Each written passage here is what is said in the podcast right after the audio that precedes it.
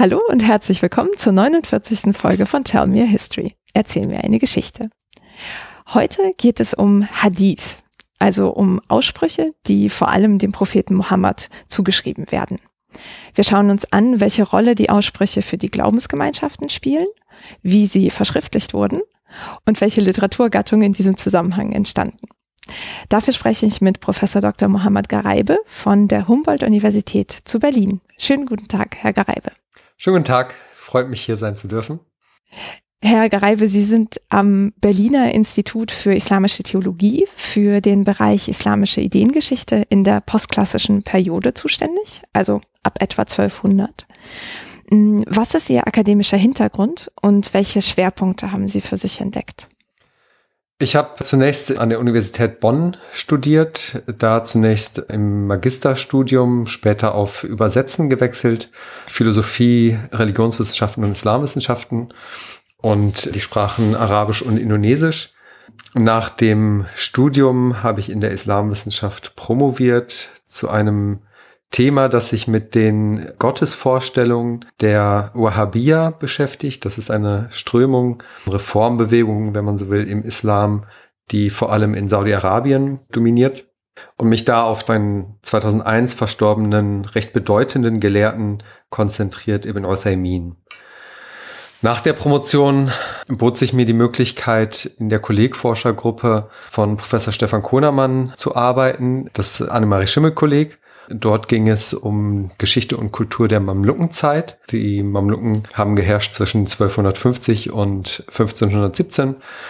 Und dort habe ich mich überwiegend mit Gelehrtennetzwerken, Gelehrtendiskurse beschäftigt und habe dort meine Leidenschaft, wenn man so will, entdeckt für sozial- und kulturwissenschaftliche Ansätze, auch geschichtswissenschaftliche Ansätze und wie man diese fruchtbar machen kann für islamwissenschaftliche oder islamtheologische Fragestellungen.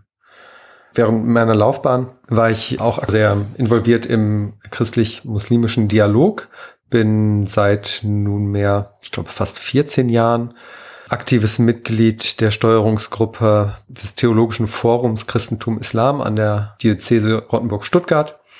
Ähm, wir haben da sehr viele Sammelbände auch herausgegeben, die alle auf Konferenzen zurückgehen und sich mit Kernthemen, würde ich mal sagen, des Dialogs, aber auch theologische Fragestellungen und gesellschaftspolitisch relevante Fragen beschäftigen. Ja, und dann hat sich die Möglichkeit geboten, in Berlin anzufangen. Das habe ich natürlich gerne genutzt und sehe den ideengeschichtlichen Zugang zur Theologiegeschichte als Perspektive, die möglichst viele Disziplinen der islamischen Wissenschaften miteinander vereinen kann und sie in den Kontext setzt mit der Gesellschaft, mit den historischen Kontexten. Und es ist für mich immer spannend zu sehen, wie theologische Normen oder wie ja, Theologie im Grunde ganz stark beeinflusst wird von den sozialen und historischen Kontexten, gar nicht ohne sie gedacht werden kann. Also ein gesellschaftsunabhängiger theologischer Diskurs, das finde ich immer sehr schwierig, weil nicht nur die Fragen, die irgendwie wichtig sind für eine bestimmte Gesellschaft, nicht nur diese Perspektive ist wichtig, um die Theologiegeschichte zu verstehen, sondern auch so Grundkonstellationen wie, wie sieht die soziale Wirklichkeit aus, wie ist die Gesellschaft strukturiert, ja, welche hierarchischen Formen gibt es in der Gesellschaft, welche Geschlechterbilder, aber auch wie sind die wirtschaftlichen Verhältnisse, was versteht man eigentlich unter uns sehr selbstverständlichen Dingen wie Geld oder anderen Dingen? Und wie beeinflussen diese eigentlich den theologischen Diskurs. Und das fasziniert mich, das versuche ich zunächst mit einem Schwerpunkt auf eben diese Middle Islamic Period zwischen 1200 und 1800 anzuwenden. Die Idee ist aber, das im Grunde auszuweiten und das für alle Perioden zu machen. Mhm. Ja, also Sie verbinden schon diese historische Forschung mit der Beschäftigung mit diesen Fragestellungen in der Gegenwart. Ganz genau. Ja, das ist letztlich das Endziel sozusagen. Warum macht man das? Für die islamische Theologie, ähnlich wie für viele anderen, ist die Vergangenheit natürlich immer sehr wichtig. Sie ist auf der einen Seite identitätsstiftend, sie ist aber auch normenstiftend und normativ teilweise. Jetzt gibt es aber ja ganz klar einen Bruch zwischen vormodernen und modernen Gesellschaften und viele Konzepte, die für uns heute selbstverständlich sind, wie Staat oder auch Religion, Staatsbürgerschaft, überhaupt bürgerliche Rechte, die nehmen wir für selbstverständlich und häufig übertragen wir sie einfach auf vormoderne Gesellschaften und tun so, als hätten die Gelehrten früher über dieselben Dinge gesprochen. Das haben sie aber ganz sicher nicht, weil die Gesellschaften grundsätzlich anders sind. Vormoderne Gesellschaften sind uns einfach auch fremd, das muss man mal sagen. Auch wenn man einen Großteil der sagen, Legitimationsstrategie auf Handlungen und Aussagen vormoderner Gelehrsamkeit baut, und man sie als nahe empfindet, sie sind doch fremd. Sie haben eine ganz andere Lebensvorstellung. Ähm, die Lebenswelt ist anders. Das fängt schon bei so ganz alltäglichen Sachen wie die Lebenserwartung oder der Umgang mit Gesundheit und Krankheit oder sowas da fängt es im Grunde schon an, aber es zieht sich natürlich durch über komplexere Themen, Geschlechterverhältnisse oder Herrschaftsformen, auch Geschichtsbilder, ne, wie stellt man sich auch die Welt vor und den Kosmos und so weiter.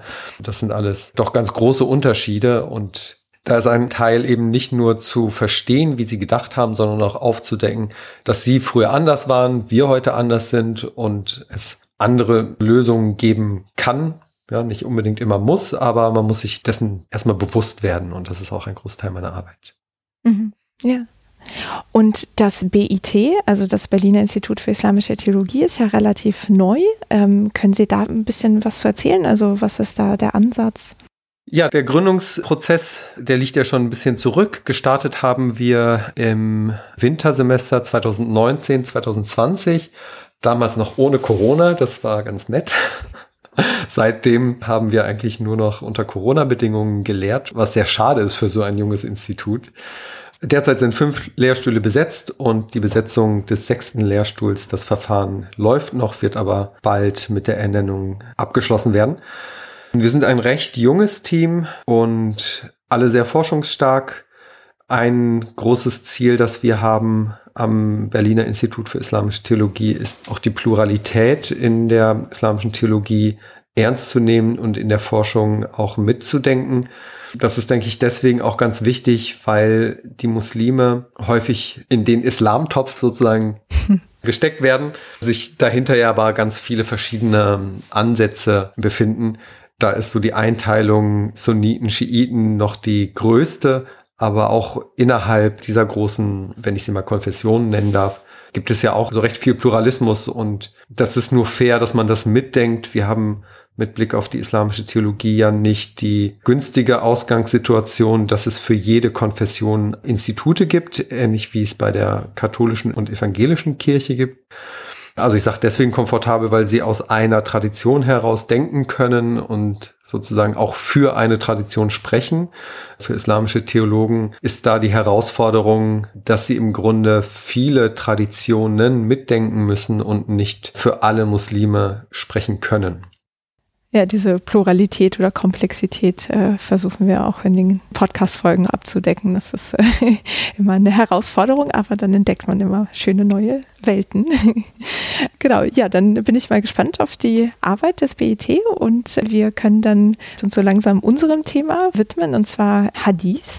Das kam schon sehr oft in den vergangenen Folgen vor und ähm, jetzt schauen wir uns das mal genauer an, worum es sich dabei handelt. Und am Anfang wollte ich gerne so einen kleinen einführenden Überblick bieten und wir hatten schon beim Vorgespräch gemerkt, dass selbst die Definition von Hadith, also wenn man jetzt leicht erklären möchte, was ist das eigentlich, schon eine schwierige Frage ist, ähm, versuchen wir es mal trotzdem. Wenn Sie Hadith einer fachfremden Person erklären müssten, wie würden Sie das machen? Ja, genau. Das ist irgendwie immer schwierig aus dieser Komplexität heraus eine klare Definition zu geben, weil das häufig auch den Blick dann in die Vergangenheit und auf die historischen Prozesse eher beeinträchtigt.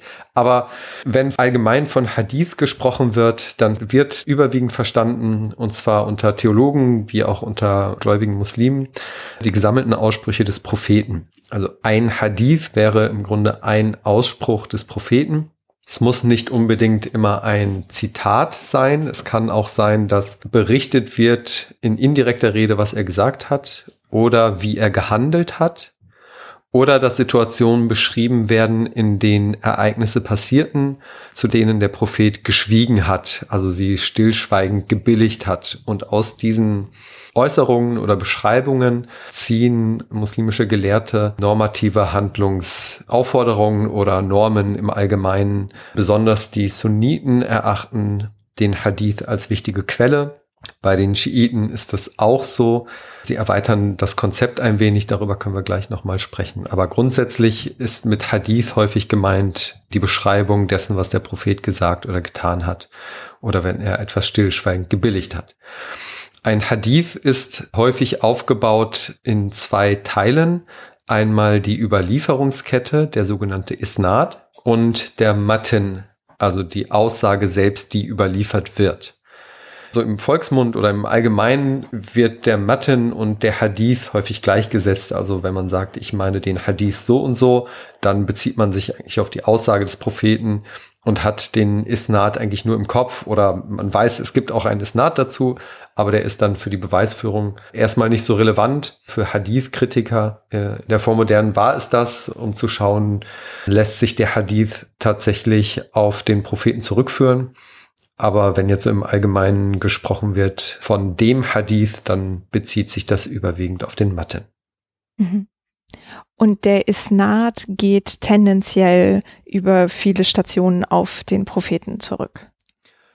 Genau, der Isnad geht über Stationen. Äh, wie viele, das hängt immer davon ab, wann der Hadith verschriftlicht wurde. Und spätestens ab dem fünften, sechsten Jahrhundert sind Gelehrte dazu übergegangen, vermehrt aus Sammlungen zu zitieren.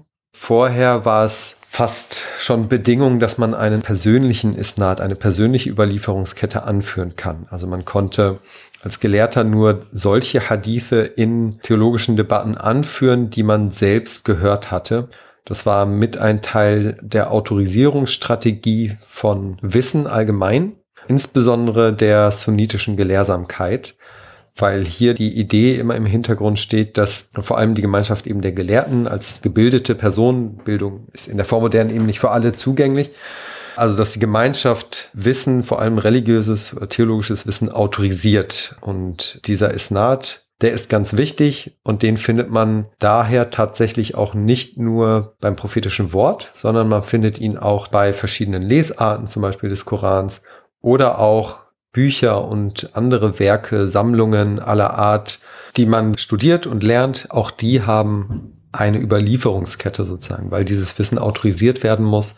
Es reichte den Gelehrten offensichtlich nicht, in eine Bibliothek zu gehen und sich selbst Wissen anzueignen. Die Idee, dass etwas autorisiert wird durch den persönlichen Kontakt, durch die Gemeinde, die ist sehr stark, vor allem im sunnitischen Islam.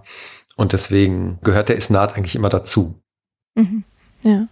Und als Sie vorhin fünftes, sechstes Jahrhundert sagten, meinten Sie der Hijra. Also ja, genau, der Hijra, ne? genau. Das entspricht dann das elfte, zwölfte Jahrhundert. Mhm. Und diese Sammlung der Aussprüche des Propheten, die fingen auch schon direkt zu seinen Lebzeiten dann an? Man geht davon aus, dass die Prophetengefährten sich schon interessierten dafür, was der Prophet gesagt und getan hat, außerhalb dessen, was im Koran offenbart wurde. Anders aber als der Koran wurde das prophetische Wort offensichtlich nicht systematisch verschriftlicht. Das hat man beim Koran gemacht. Es gibt da Abschriften von Prophetengefährten. Mit dem Hadith sieht das anders aus. Der Prophet hat sogar gesagt, dass man seine Worte nicht verschriftlichen soll. Es gibt aber trotzdem Sammlungen, die jetzt nicht sehr viele Hadithe beinhalten, aber es gibt Sammlungen der Prophetengefährten, die sogenannten Suhuf von Sahifa, von ja, Seite. Und tatsächlich stehen diese Sammlungen auch aus mehreren Seiten, begrenzter Anzahl, auf denen die Prophetengefährten niedergeschrieben haben, was sie behalten wollten oder was sie besonders wichtig fanden, was der Prophet gesagt hat. Häufig beinhalten diese Sammlungen auch Kommentare der Prophetengefährten selbst.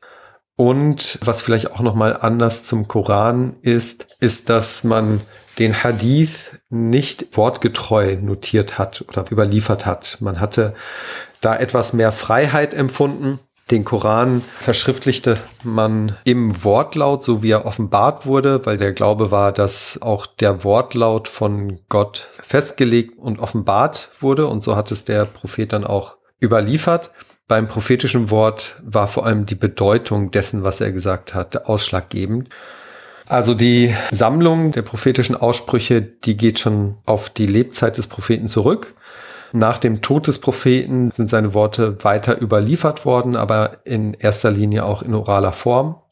Was jetzt nichts Ungewöhnliches ist für die Überlieferungskultur der Araber auf der arabischen Halbinsel. Also es war eine orale Kultur und die Überlieferung von Wissen fand immer oral statt und es war eine Art institutionalisierte orale Kultur. Also man hat es nicht wie nach dem stillen Postprinzip irgendwie mal so weitergegeben, wie man es eben gehört hat, sondern in Interaktionsritualen festgebunden, um dadurch auch diesem Ereignis des Überlieferns eine bestimmte Bedeutung auch zu geben und es von alltäglichen Interaktionen zu trennen. Und dadurch schafft man auch ein bisschen mehr Genauigkeit in dem Prozess der Überlieferung. Weil da mehr Leute gleichzeitig draufschauen? Weil da mehr Leute draufschauen, aber auch, weil das Ereignis selbst sich dann abhebt von Alltagsereignissen.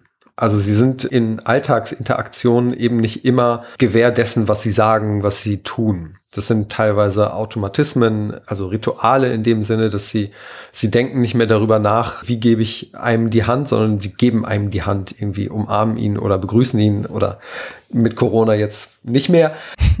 Aber Corona zeigte zum Beispiel, dass diese ganzen Interaktionsrituale im Alltag, die das Leben vereinfachen sollen, nicht mehr funktionieren und zu Irritationen führen, immer dann, wenn man darüber nachdenken muss, wie begegne ich jetzt jemand. Ne? Mhm. Und äh, institutionalisierte Interaktionsrituale, die dienen dann eben dafür, das Ereignis selbst von Alltagsinteraktion abzuheben. Und man ist dann mit erhöhter sozusagen Aufmerksamkeit in dem Geschehen man ist sich klar, dass man selbst und die Gruppe, mit der man interagiert, diese Situation als etwas Besonderes empfindet. Sie ist auch sinnstiftend, identitätsstiftend und dadurch wird der Inhalt, der jetzt in diesem Fall überliefert wird, auch mit sozialem Sinn gefüllt, auch mit Identität und es hilft dann in dieser Situation. Es ist dann keine Alltagssituation mehr und nichts mehr so zwischen Tür und Angel. Und das sind dann Momente, an die man sich erinnert, weil man sie institutionalisiert. Ja. Und weiß man was dazu, wie das so praktisch ablief? Also stelle ich mir da irgendwie eine Gruppe von Männern oder Menschen vor, die zusammenkommen und diese Aussprüche wiederholen, auswendig lernen oder? Ja, das ist eine ganz interessante Entwicklung.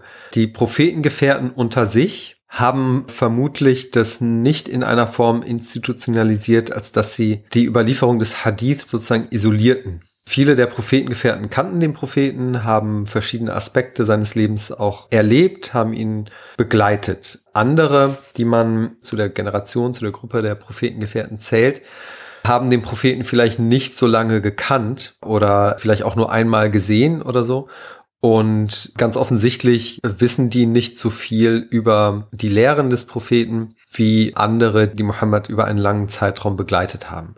Wir können und müssen auf der einen Seite davon ausgehen, dass sich die Prophetengefährten untereinander ausgetauscht haben, aber vermutlich stand nicht das bewusste Vermitteln des Prophetenwortes, also isoliert im Vordergrund, sondern vielmehr die Lehren im Allgemeinen des Islam oder die Botschaft Mohammeds. Und dazu gehört eben ein bisschen mehr als das Wort alleine, das isoliert wird. Also das, was wir heute unter Hadith verstehen, war vielleicht vor allem in der Frühzeit eher gebunden an ein allgemeines Verständnis davon, was die Botschaft Mohammeds war.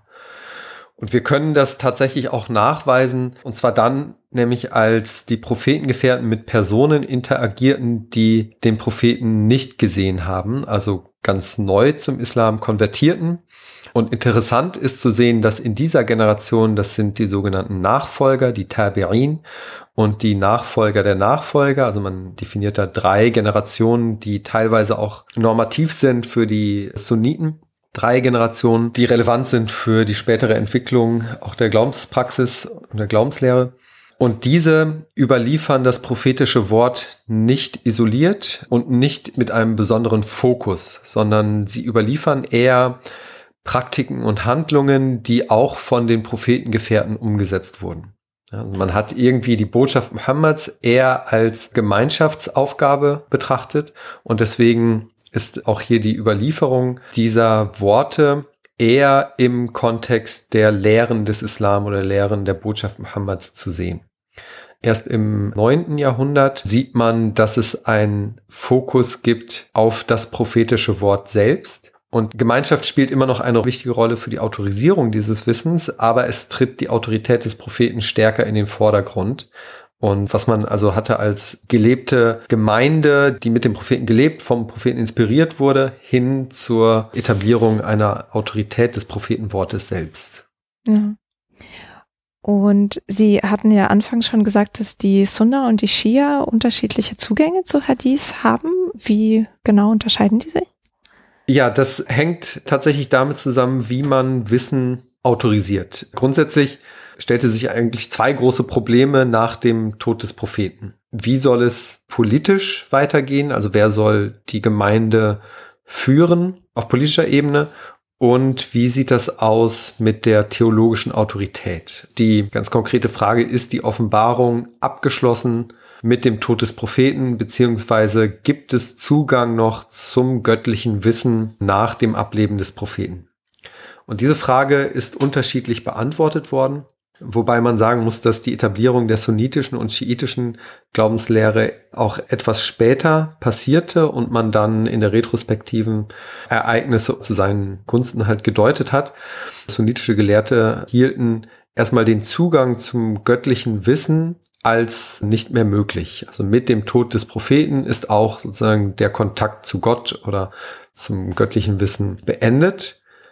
Und deswegen rücken die prophetischen Aussprüche stärker ins Zentrum des Interesses, aber auch das, was die Gemeinde, vor allem die Gemeinde der Prophetengefährten, was sie vom Propheten sozusagen verstanden haben als Lebensweise, die Art und Weise, wie er auf Fragen reagiert hat und so weiter, das wird aufgenommen und das Konzept der Sunna, äh, das geht ein bisschen über den Hadith hinaus. Also Sunna bedeutet erstmal nur Gewohnheit, es ist damit aber gemeint, die Art und Weise, wie der Prophet sozusagen gelebt und gelehrt hat. Also geht über den einzelnen Hadith hinaus, über den einzelnen Ausspruch des Propheten, sondern es ist so ein ergänzendes Konzept zur Offenbarung des Korans. Und sunnitische Gelehrte haben die konkrete Ausformulierung der Sunna einmal in den Handlungen der Gemeinde gesehen und in der Überlieferung des Propheten. Schiitische Gelehrte haben da einen signifikant anderen Zugang. Für sie ist der Zugang zum göttlichen Wissen nicht beendet mit dem Ableben des Propheten. Mit der Einführung des Konzeptes der Nachfolgerschaft Alis ist eine Tür geöffnet, um weiterhin Zugang zum göttlichen Wissen zu haben. Und die Idee ist, dass der Prophet Ali zum einen eingeweiht hat in allem, was ihm offenbart wurde, aber auch die theologische Autorität weiter vererbt hat. Der Zugang zum göttlichen Wissen sozusagen wird weitergegeben an Ali und vererbt an seine Nachkommen. Und ähm, die Imame, die für die Schiiten sehr wichtig sind, das sind eben Nachfahren von Ali und die haben wie er Zugang zu diesem göttlichen Wissen. Das gleichwertig ist im Grunde mit dem, was der Prophet gesagt hat. Es ist nicht eine neue Offenbarung, aber es ist das Wissen, die Offenbarung auszulegen. Und deswegen verstehen Schiiten unter dem Hadith zum Beispiel auch Aussprüche von schiitischen Imamen, weil sie im gleichen Maße normativ sind wie die Aussagen des Propheten, weil sie erklären, wie die Offenbarung gemeint war, weil sie eben Zugang zu göttlichem Wissen haben. Sie sind deswegen auch in gewisser Form unfehlbar in Dingen der Religion. Genau, und das ist dann doch ein recht anderes Konzept von theologischer Autorität, als es die Sunniten haben. Und erklärt auch, warum, wenn wir dann im Folgenden über verschiedene Literaturgattungen sprechen, da sprechen wir eigentlich immer nur über die sunnitische Tradition.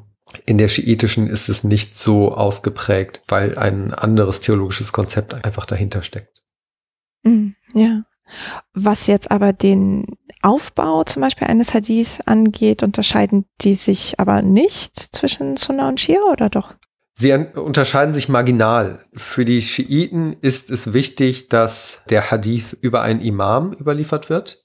Es gibt da entweder die Möglichkeit, dass diese Überlieferungskette dann so aussieht, es gibt einen Sammler, der das verschriftlicht hat und die Kette geht von ihm bis zum Imam. Und dann kann es eine lückenlose Überlieferungskette geben bis zum Propheten. Das wäre dann ein Fall, der vergleichbar ist mit den Überlieferungsketten in der Tradition der Sunniten. Sie muss aber nicht vom Imam zum Propheten durchgängig sein. Weil der Imam eben Zugriff hat auf dieses göttliche Wissen, kann der Imam auch im neunten oder zehnten Jahrhundert etwas sagen, ohne eine Überlieferungskette anzuführen. Er kann sagen, was der Prophet gesagt habe oder getan habe, weil er Zugriff auf dieses Wissen hat. Und diese Kette ist gültig aus schiitischer Perspektive. Sie muss also nicht lückenlos bis zum Propheten gehen, sondern es reicht, wenn der Imam eine Aussage tätigt. Das ist schon mal auch ein Unterschied zur sunnitischen Überlieferungstradition. Und klar, in den Fällen, in denen es gar keine prophetischen Aussprüche gibt, sondern nur die des Imams, da gibt es eben nur die Kette von dem Sammler bis zum Imam selbst. Und er ist eben die Quelle der Aussage. Hm, ja. Um das vielleicht auch nochmal so zu veranschaulichen, diese Ketten sind teilweise extrem lang. Ne? Also ich erinnere mich ans Studium, wo dann teilweise eine halbe Seite von der sagte zu dem, der hat es von dem und dem einem einzelnen Satz vorhergeht, der dann der Hadith ist. Ja, das stimmt schon. Äh, sie können lang sein, allerdings so am Höhepunkt der Verschriftlichung der Hadithe, also im fünften respektive elften Jahrhundert und sechsten beziehungsweise zwölften Jahrhundert sind die Ketten ungefähr zehngliedrig. Das ist so der Durchschnitt. Also es gibt zehn Glieder zwischen dem Propheten und dem Überlieferer, der sie überliefert. Eigentlich setzt das schon ein bisschen früher an. Also die Ketten können auch noch kürzer sein. Im 11. Jahrhundert ist die kürzeste Kette, kann aus drei, beziehungsweise wenn man den Propheten und den Sammler mit einbezieht, fünf Gliedern bestehen und andere bestehen aus zehn aber weil in dieser Zeit sämtliche Hadithe evaluiert, überprüft und mit Alternativketten belegt werden, spielen längere Ketten nach dieser Zeit keine so große Rolle mehr. Also auch wenn es lange Ketten gibt, so sind diese Ketten dann überwiegend dann nicht mehr aufgrund der Überprüfbarkeit der Glaubwürdigkeit angeführt, sondern aus spirituellen Zwecken oder weil man teilnehmen möchte an dem Überlieferungs- und Autorisierungssystem und der Praxis. Äh, sie sind dann aber nicht mehr relevant, weil der Matten, der Hadith selbst bereits evaluiert wurde in einer Zeit, in der die Ketten jetzt, sagen wir, maximal zehn Glieder hatten. Mhm. Ja. Und wenn wir uns mal so diese Verschriftlichungsprozesse anschauen, die frühen, ähm, wie kam das dazu und was finden wir da für Sammlungen? Ja, die frühesten Sammlungen, jetzt mal abgesehen von den Suhuf, von denen es nicht so viele gibt, also diese Sammlungen der Prophetengefährten, abgesehen von denen, sind die frühesten Sammlungen die sogenannten Musannaf-Werke. Das sind Sammlungen, die Themen ansprechen und nach Themen geordnet sind, die also auf der einen Seite die Religionspraxis betreffen, auf der anderen Seite auch das Zusammenleben der Muslime in der Gesellschaft regeln. Also da sind dann Sammler zu nennen wie Malik ibn Anas und Abdurrazzaq as-Sanani. Beide haben auf der arabischen Halbinsel im 9. Jahrhundert gelebt und wenn man sich diese Sammlung anschaut, dann bekommt man einen ganz guten Eindruck davon, dass das prophetische Wort oder die Autorität des Propheten nicht an oberster Stelle war. Weil das Material, was sie gesammelt haben, das waren teilweise auch Aussprüche, Entscheidungen und Handlungen, vor allem auch der Prophetengefährten und der Nachfolgegeneration, aber auch von Gelehrten nach diesen Generationen und ihre eigene Meinung. Und man sagt es immer so, sie sind Ausdruck des Rechtsdiskurses.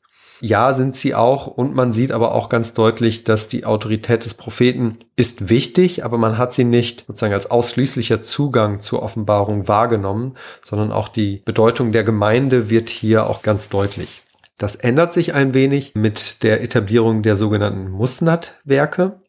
Diese Werke sind überwiegend im geografischen Raum Irak, Iran entstanden und sie sind nach Erstüberlieferer geordnet, nach den Prophetengefährten und welche Hadithe ein Prophetengefährte überliefert hat. Der Grund für diese andere Struktur waren die theologischen und sicherlich auch politischen Streitigkeiten in der Zeit. Also im 9. 10. Jahrhundert Irak etablierten sich sehr viele verschiedene islamische Strömungen oder Strömungen, die sich als muslimisch, als islamisch verstanden haben, äh, aber ganz verschiedene kulturelle Einflüsse mit integriert haben. Und ein Weg, um die unterschiedlichen religiösen theologischen Positionen zu legitimieren, war natürlich eine Aussage des Propheten anzuführen, die diese bestätigt. Was auch dazu führte, dass Aussagen des Propheten gefälscht bzw. erfunden wurde. Und diesem Phänomen wollte man irgendwie Herr werden. Es etablierten sich aber auch die Strömungen, die später sich dezidiert als Schiiten verstanden haben und auch die hatten einen anderen theologischen Ansatz. Und der Grund nun, warum man die Musnad-Werke nach den Prophetengefährten geordnet oder gesammelt hat, waren überwiegend zwei Hauptgründe. Einmal war es dadurch leichter nachzuvollziehen, welche Aussagen tatsächlich auf den Propheten zurückführen, weil die letzte Autorität eigentlich immer der Prophetengefährte ist. Also wenn der etwas überliefert oder nicht, dann ist irgendwie klar, das kann auf den Propheten zurückführen oder es kann eben nicht auf den Propheten zurückführen. So, das war der eine Grund. Und der andere Grund war, dass der sunnitische Ansatz, dass theologische Autorität mit dem Propheten geendet hat, sie aber über die Gemeinde weiter tradiert werden kann, also das Wissen und vor allem auch autorisiert werden muss über die Gemeinde, erfordert ist, dass man die Generation der Prophetengefährten für eine besondere Generation hält in dieser Zeit entsteht auch die Vorstellung, dass die Prophetengefährten in Dingen der Religion vertrauenswürdig sind. Sie sind nicht unfehlbar, weil es auch politischen Streitigkeiten gab. Sie sind aber in Dingen der Religion vertrauenswürdig. Und das ist ein sunnitisches Dogma, das sich auch in der Struktur der Musnad-Werke ausdrückt. Sie sind geordnet häufig nach den Prophetengefährten, nicht alphabetisch, sondern nach Verdienst sozusagen. Es werden erst die ersten vier aus sunnitischer Perspektive rechtgeleiteten Kalifen aufgezählt, dann um sechs weitere ergänzt und dann sind das die sogenannten zehn Paradiesversprochenen, das sind zehn Prophetengefährten, denen der Prophet bereits zu Lebzeiten verkündet hat, dass sie ins Paradies gehen werden. Und sowohl die Vorstellung der zehn Paradiesversprochenen wie auch die der rechtgeleiteten Kalifen, das sind Konzepte und Glaubensinhalte, wenn man so will, die zum Beispiel die Schiiten gar nicht teilen. Ja, für sie ist die politische Zeit unmittelbar nach dem Propheten eine Misserfolgsgeschichte, eine Unrechtsgeschichte sozusagen, in der man die Nachfolge Ali bewusst verhindert hat. Und deswegen sind gerade die Prophetengefährten Abu Bakr und Omar, das sind die zwei ersten Kalifen, die empfindet man eben nicht als gerecht und vertrauenswürdig, sondern als ungerecht und nicht vertrauenswürdig eben. Ne? Das schlägt sich dann tatsächlich nieder in der Struktur der Musnad-Werke. Also es ist auch ein theologisches Statement. Und Sie können sich dann auch recht leicht, denke ich, vorstellen, dass die Kriterien, die dann etabliert worden sind, um die Vertrauenswürdigkeit dieser Überlieferungskette und der Überlieferer zu evaluieren, auch eine sehr stark konfessionelle ist. Es geht hier nicht unbedingt darum zu eruieren, wer hat das beste Gedächtnis, sondern wer unter den Überlieferern hat eine sagen, aufrechte Glaubenshaltung, eine gesunde Glaubenslehre.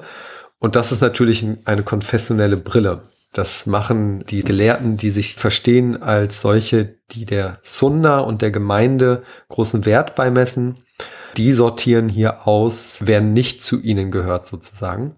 Und deswegen ist die gesamte Hadith-Überlieferung so stark sunnitisch geprägt und sie ist im Grunde Ausdruck der Entwicklung der sunnitischen Glaubenslehre. Mhm.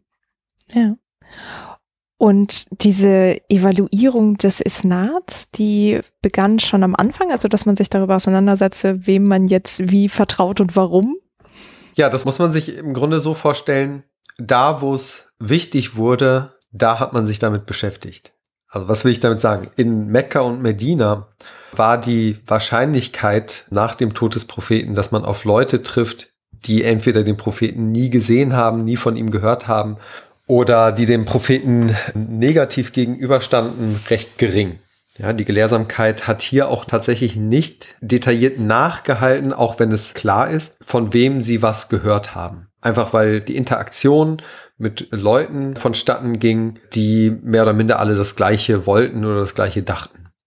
Und man sieht vor allem in diesen frühen Musannaf-Werken, zum Beispiel von Malik ibn Anas oder von Abdurrazak Sanani, es gibt lückenhafte Isnade, es gibt Aussagen des Propheten, die vielleicht keinen Isnad haben. Und das spielte aber für diese Person keine wichtige Rolle.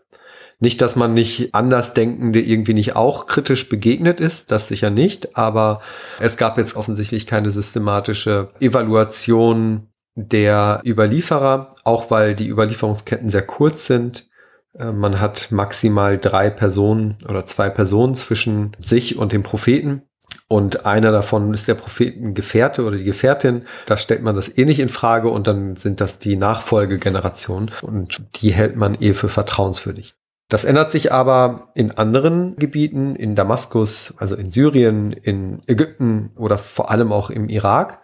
Da hat man nun Personen, die eben keinen direkten Kontakt zur arabischen Halbinsel haben. Gelehrte sind immer wieder gereist, ja, aber es ist sehr viel schwerer zu überschauen, wenn jetzt einer einen Ausspruch behauptet. Es ist sehr viel schwerer zu überprüfen, ob dieser wirklich auf den Propheten zurückführt. Ne? Auch weil, wenn eine Person etwas in Damaskus sagt und einer in Bagdad kennt sie nicht, also wie soll er da überprüfen, ob er seine Quelle wirklich getroffen hat? Und dann wurde das sehr viel wichtiger zu schauen, wer überliefert eigentlich da welchen Hadith. Und in dem Kontext sind systematische Sammlungen entstanden, man hat biografische Lexika verfasst, die Namen der Überlieferer, aber auch Namen von Gelehrten und überhaupt Personen aufgeführt hat, die an diesem gelehrten Diskurs partizipiert haben, um zu schauen, vor allem, wo sind sie geboren, beziehungsweise wo haben sie gelebt, wohin sind sie gereist, wen haben sie getroffen, um dann zu überprüfen, auf einer ganz allgemeinen Ebene, kann dieser Isnad, kann die Überlieferungskette so überhaupt korrekt sein, können sich die Personen physisch überhaupt getroffen haben? Und wenn nein, ist das ein Zeichen, dass da irgendwas nicht stimmen kann, weil ehrliche Personen ihre Quellen oder ihren Isnad dann natürlich irgendwie so angeben, wie er ist. Und wenn da aber Lücken sind, von denen auch nicht gesprochen wird, die man verbergen möchte, dann ist das natürlich etwas, was irgendwie Verdacht schöpft. Ja. Und dann sind in dieser Zeit häufig auch von den Autoren der Musnad-Werken selbst auch biografische Lexika entstanden, die versucht haben, Überlieferer irgendwie zu kategorisieren oder überhaupt erstmal zu identifizieren und zu schauen, kann das so alles stimmen. Mhm. Ja, ja, das werden wir uns ja später auch nochmal anschauen, welcher Kosmos an Literaturgattungen sich dann noch um die Hadithe drehte. Ähm, und in dem Zusammenhang würde ich auch noch einen Querverweis einbauen wollen auf die 20. Folge, wo wir uns anhand eines biografischen Lexikons von Ibn Asakir dieses Genre nochmal genauer anschauen. Also wer da noch ein bisschen tiefer eintauchen will. ähm, Okay, also Sie hatten jetzt Musannaf erwähnt, also die, die thematisch geordnet sind, die Musnad, die die politisch-theologischen Streitigkeiten reflektieren, indem sie auf die Personen sich vor allem beziehen. Und gab es darüber hinaus noch etwas? Genau, darüber hinaus gibt es noch die sogenannten Sahih und Sunan-Werke. Die haben sich dann zeitlich nicht mehr ganz so fern von den Musnad-Werken im Iran oder Transoxanien in dem Raum etabliert. Das sind Werke, die aufgebaut sind wie die frühen Musannaf-Werke, also auch sie sind nach Themen geordnet. Die Sahih-Werke, hier sind die prominentesten, die von Al-Bukhari und von Muslim, das sind zwei Hadith-Gelehrte die haben den Anspruch, ausschließlich Hadithe zu beinhalten, die von der Gemeinschaft der Überlieferer als vertrauenswürdig betrachtet werden. Also Sahih bedeutet hier gesund in dem Sinne, dass die Überlieferungskette vertrauenswürdige Überlieferer beinhaltet und glückenlos ist.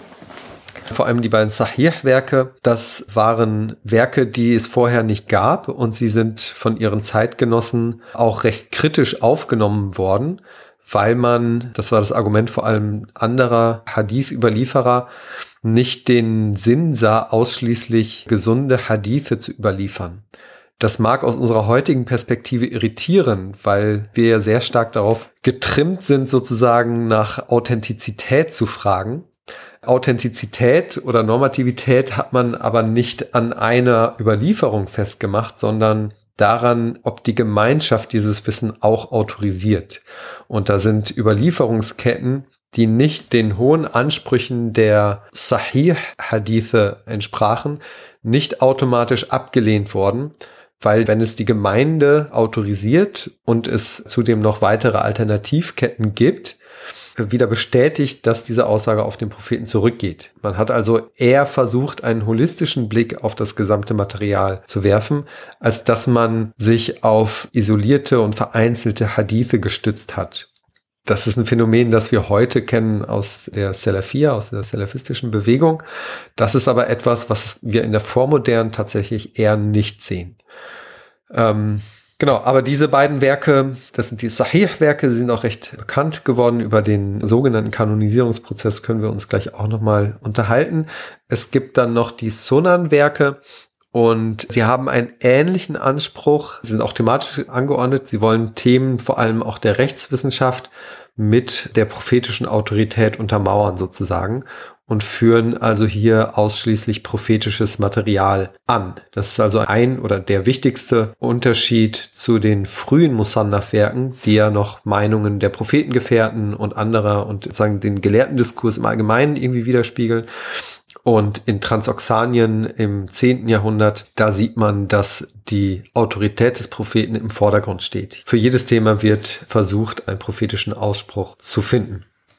Man muss bei diesen Sammlungen grundsätzlich sagen, es sind eben persönliche Sammlungen. Die Sammlungen erheben nicht den Anspruch, alle verbindlichen Hadithe zu sammeln oder alle vertrauenswürdigen Hadithe zu sammeln, Sie haben nicht den Anspruch, die einzige Sammlung zu sein, die verbindlich ist für alle Muslime oder so, sondern es sind Sammlungen, in denen die Sammler ihre individuelle Meinung durch das prophetische Wort zum Ausdruck bringen. Also sie sind thematisch gegliedert, um ein konkretes Beispiel zu nennen, die Gebetswaschung oder Themen rund um das rituelle Gebet. Und hier führen die Sammler dann Hadithe auf, die vermutlich ihrer persönlichen Meinung Recht gibt und lassen andere Hadithe auch bewusst aus. Genau, das sind so die drei wichtigsten Genres, die sich bis zum 10. Jahrhundert etabliert haben.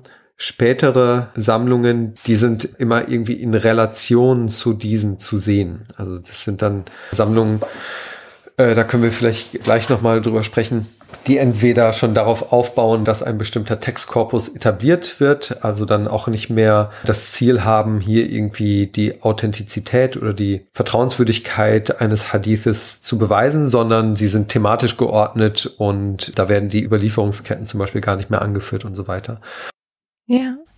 Das hört sich für mich so ein bisschen an, als seien die Sahih und die Sunan-Werke so ein Versuch, in diesem Konzert auf Stimmen sozusagen, die es zu Hadith gab, für sich so ein bisschen Klarheit zu bekommen. Ist das so die Stoßrichtung gewesen oder? Äh, ja, ich würde nicht sagen, dass sie Klarheit wollten, sondern ich glaube, sie wollten in einem bestimmten gelehrten Diskurs in der Region, in ihrer Zeit einfach eine Position ausdrücken und diese haben sie mit den prophetischen Überlieferungen untermauert. Auch ihnen muss mehr Material vorgelegen haben. Und sie haben sich bewusst für das entschieden, was sie in diese Sammlung gepackt haben. Die meisten von ihnen, also Al-Bukhari und Muslim, aber auch die anderen Autoren oder Sammler, das sind Tirmidhi, Ibn Majah, Abu Dawud und An-Nasa'i, die häufig genannt werden, auch die haben andere Sammlungen gemacht, in denen auch nicht so vertrauenswürdiges Material drin aufgenommen wurde. Und das war kein Widerspruch oder so. Also ich glaube, wenn man sagt, so Klarheit ist das ein bisschen irreführend, weil sie sich immer bewusst waren und das auch nicht versucht haben zu umgehen, dass es da eine Komplexität gibt, die vermutlich als sehr wertvoll erachtet wurde. Sonst hätte man vielleicht versucht, diese zu unterdrücken oder so. Und das gibt es aber nicht.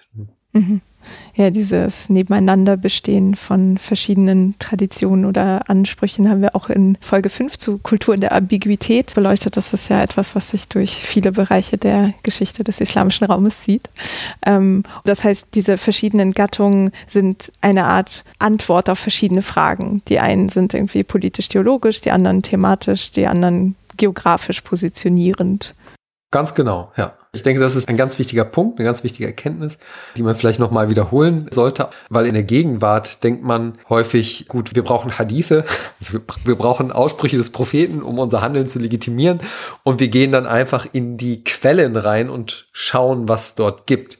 Diese Quellen sind aber keine Archive, die das gesamte prophetische Wissen gesammelt haben, sondern sie sind immer eine Auswahl gewesen einer Sammlung, die einen bestimmten Zweck hatte, die in einer bestimmten Zeit entstand, die auf theologische oder politische Herausforderungen reagiert haben und deswegen im Grunde erstmal auch nur ein Werk von vielen ist. Ne? Ich nutze gerne den Begriff von Autorenschaft, auch bei Hadith-Sammlungen.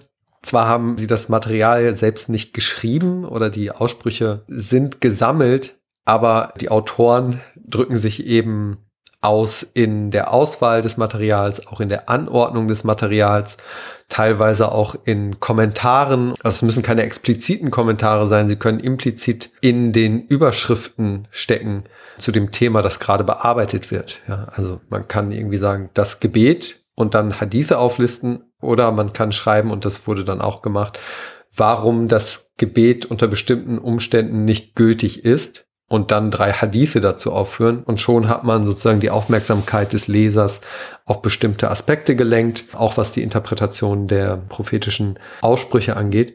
Ja, das ist eine ganz wichtige Tatsache. Diese Sammlungen sind Produkte von Autoren oder von Sammlern. Hm. Und wenn wir so auf die heutige Herangehensweise auch auf Hadith schauen, da gibt's ja oft die Vorstellung, dass es so sechs kanonische Sammlungen gibt. Ähm, was wird darunter verstanden? Woher kommt das? Ja, vor allem im gegenwärtigen Diskurs hat man die Vorstellung, dass wenn man Hadithe zitieren möchte, man grundsätzlich auf sechs Sammlungen zugreifen kann. Das sind die eben erwähnten, also die zwei Sahih-Werke von Al-Bukhari und von Muslim und dann noch vier zusätzliche, die vier Sunan-Werke von Abu Dawud, Tirmidhi, Ibn Majah und An-Nasa'i. Bei manchen, äh, die akzeptieren dann noch den Muatta von Malik ibn Anas, das ist eins der frühen Musannaf-Werke. Andere zählen dann noch andere dazu, aber grundsätzlich hat man die Vorstellung, dass es sogenannte kanonische Sammlungen gibt. Das ist eine sehr irreführende Vorstellung. Einen Kanon, der irgendwie ein verbindliches Textmaterial für alle Muslime abbildet, der verbindlich und normativ ist, den gibt es nicht. Es hat aber trotzdem historisch einen Grund, warum diese sechs Sammlungen häufig als Quellen angeführt werden und auch als was Besonderes betrachtet werden. Sie haben aber nicht den Anspruch und es geht auch nicht damit einher mit der Vorstellung, dass sie die einzigen Sammlungen sind, aus denen man Hadithe nehmen kann und ähm, auch nicht, dass das einzige verbindliche Material in diesen Sammlungen ist oder dass alles, was in den Sammlungen drin ist, verbindlich ist. So, das waren jetzt viele Formulierungen, aber ich denke ganz wichtig. Also was bedeutet es oder woher kommt diese historische Verbindlichkeit? Als Bukhari und Muslim diese beiden Werke verfasst haben, gab es großen Widerstand unter Zeitgenossen. Man hat nicht verstanden, warum man eigentlich hier etwas als auch autoritativ markiert, was im Grunde sonst ja bei der Gemeinde liegt und bei der Entscheidung der Gemeinde.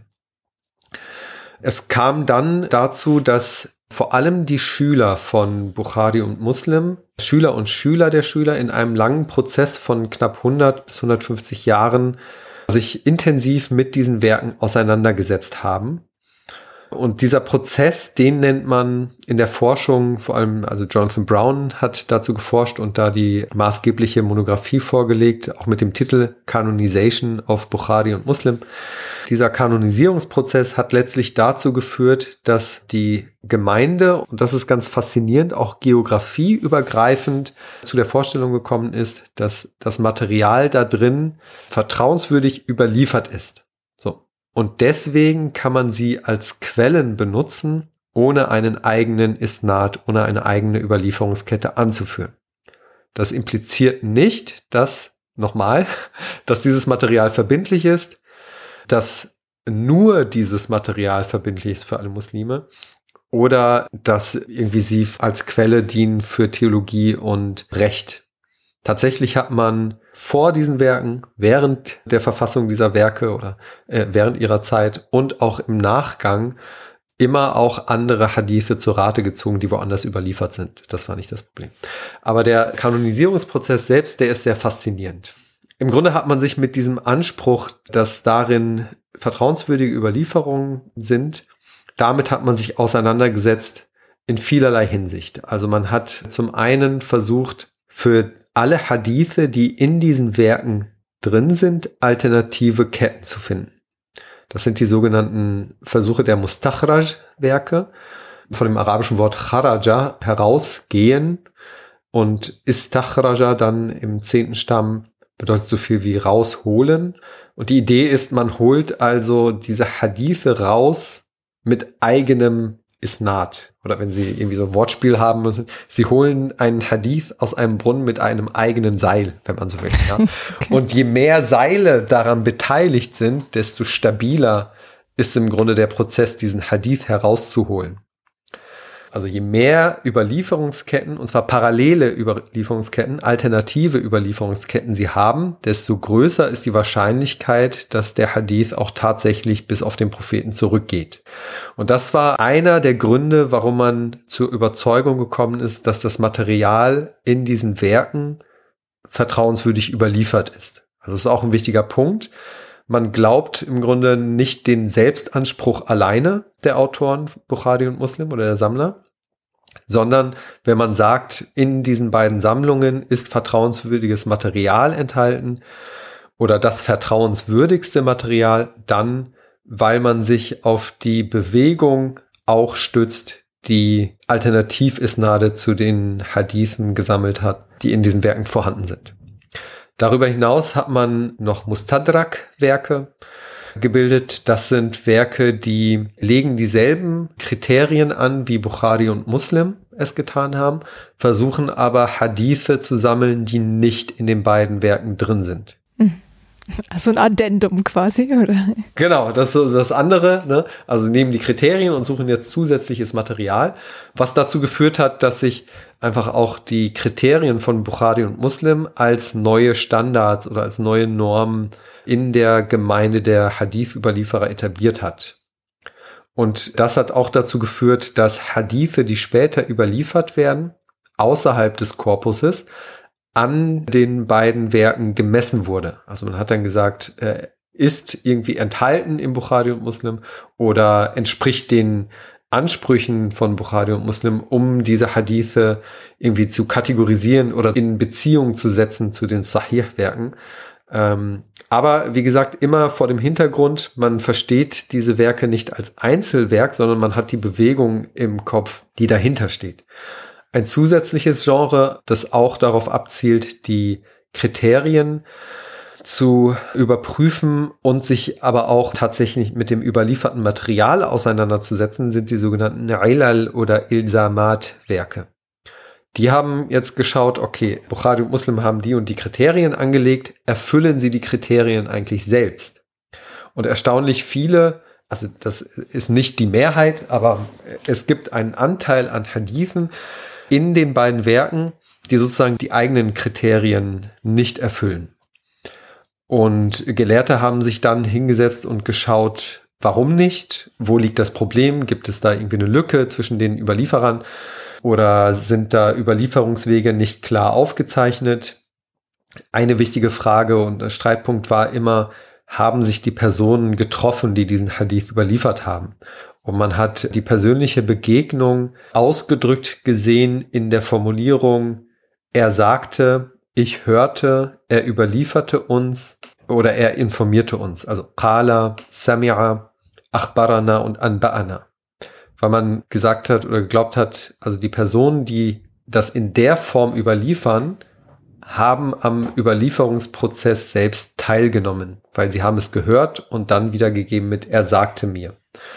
Und dem gegenüber stehen Überlieferungen, in denen die einzelnen Ketten mit einer einzigen Präposition verbunden sind. Das steht dann im Arabischen an, was man vielleicht so übersetzen kann mit von einfach, ja. Also von dem und dann kommt von XY, von XY, von XY wird überliefert das. Ja, und man lässt aber offen im Grunde mit diesem von, wie die Wissensübertragung tatsächlich stattgefunden hat. Weil es nämlich auch Überlieferungswege gibt, die eben nicht persönlich sind, entweder über Briefwechsel, also man hat Material versandt, oder ähm, man hatte selbst eine Kopie davon und hat einen Gelehrten angeschrieben und ihm um Erlaubnis gebeten, dieses Material zu überliefern zum Beispiel. Und das sind eben keine persönlichen Begegnungen. Und die äh, führen dazu, dass man die Ketten in ihrer Überzeugungskraft und Vertrauenswürdigkeit etwas herunterstuft. Und auf solche Aspekte hat man eben dann genauer geschaut und mit Blick auf äh, die beiden Sahihain in diesen Ilal und Ilsamat Werken und man hat versucht zu erklären, warum das so ist und ob der Hadith dann nicht auch mit einer anderen alternativen Kette in derselben Sammlung nochmal vorkommt und so weiter. Ja, und diese intensive Beschäftigung mit diesen beiden Werken über einen Zeitraum von knapp 150 Jahren, mit diesen drei verschiedenen Genres, die auch entstanden sind, also die Mustachrash, Mustadrak und die Ailal und Ilsamat Werke, die haben eben dazu geführt, dass Gelehrte zu der Auffassung gekommen sind, okay, ja, das Material, was da drin ist, ist authentisch, aber eben weil wir es noch und nöcher überprüft haben und weil wir noch so viele Überlieferungsketten dafür gefunden haben und weil wir uns so intensiv mit den Kriterien und den eventuellen Mängeln irgendwie dieser Sammlung beschäftigt haben, dass wir das jetzt sagen können. Ein interessantes Phänomen ist, dass in der Anfangszeit, das ist das lange 11. Jahrhundert, also Ende 9., Anfang 11. Jahrhundert, da hat dieser Kanonisierungsprozess stattgefunden und überwiegend ist er von Schülern und Schülern von Schülern der beiden Gelehrten Bukhari und Muslim betrieben worden und sie gehörten alle der schafiitischen Rechtsschule an. Es gibt im Islam die vier Rechtsschulen, ich bin sicher, Ihre Podcast-Hörer haben auch davon schon mal gehört. Eine davon ist die schafiitische und es hat vermutlich netzwerktheoretische Gründe, also persönliche Kontakte und so weiter, äh, wurden diese Genres der Kanonisierung in einem schafiaitischen Netzwerk sozusagen vorangetrieben. Faszinierend ist aber eben, dass ab dem 11., 12. Jahrhundert christlicher Zeitrechnung man tatsächlich sehen kann, dass auch Mitglieder anderer Rechtsschulen und auch in anderen geografischen Gebieten sich dieser Überzeugung anschlossen. Also auch geografisch spielte sich der Kanonisierungsprozess überwiegend Transoxanien, Iran, Irak ab. Und dann im 12., vor allem 13. Jahrhundert gibt es das Phänomen einer doch flächendeckenden Überzeugung in diesen Sammlungen, ist das Material authentisch. Und deswegen führen wir sie als Quellen an. Ja. Aber wie gesagt, um jetzt nochmal so den Bogen zu schießen zum Beginn, es sind keine kanonischen Sammlungen in dem Sinne, als dass da das einzige Material ist, auf das man sich stützt oder sie für alle Muslime verbindlich sind, das sind sie nicht. Das waren sie nie und das sind sie auch heute nicht. Das sind dann Missverständnisse irgendwie, die aus der Geschichte kommen. Ja. Weil im Grunde da, wo Theologie wirklich betrieben wurde oder Recht betrieben wurde, hat sich eh relativ früh ein Korpus etabliert, mit Hadithen, die für Rechtsfragen oder für Glaubensfragen relevant waren.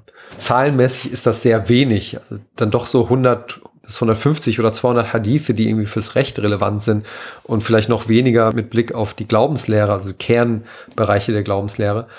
Alle anderen Hadithe behandeln auch eher allgemeinere Themen, ja, des alltäglichen Lebens oder machen Aussagen über den Charakter des Propheten, über wohltätige Handlungen und so weiter. Dinge, die man ja, vielleicht im Bereich der Erbauungsliteratur ansiedelt, wie man mit Schmerz umgeht, wie man mit Leid umgeht oder mit Freude und so weiter. Der Großteil der Hadithe behandeln diese Themen und sind nicht unbedingt rechtsrelevant. Und deswegen ist das eben so ein Phänomen, dass in der Rechtswissenschaft oder in der Rechtspraxis und der Glaubenspraxis diese Sammlungen auch nicht so relevant waren.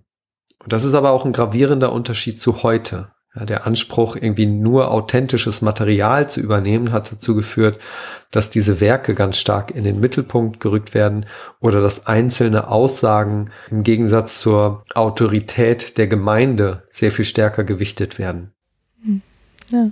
ja, diese Verschiebung der Funktion von Literaturgattung ist immer auch ganz spannend zu sehen, weil die ja auch wiederum zeigen, welche Fragen im heutigen Kontext entstehen, die man versucht zu beantworten. Ja, genau. Mhm. Hm, Im Bezug auf islamisches Recht, auch nochmal zum Nachhören, gibt es in der Folge 11 mehr Hintergrundinformationen und auch in der 14. Folge, wo wir uns ein historisches Beispiel aus Jerusalem anschauen. Also für diejenigen, die vielleicht äh, heute zum ersten Mal zuhören, da gibt es dann mehr zu islamischem Recht und schafiitischen und anderen Rechtsschulen. Ähm, okay, das heißt, wir haben diesen Korpusbildungsprozess, nenne ich das jetzt mal, und nicht Kanonisierungsprozess, bis zum 11. Jahrhundert ungefähr. Und was passiert dann in der Folgezeit mit dieser Literatur oder dieser Gattung? Ja, sie wird weiter tradiert und sie wird tatsächlich zum Symbol für den Propheten im Grunde. Also man identifiziert vor allem die Sammlungen von Bukhari und Muslim als stellvertretend im Grunde für die prophetische Spiritualität.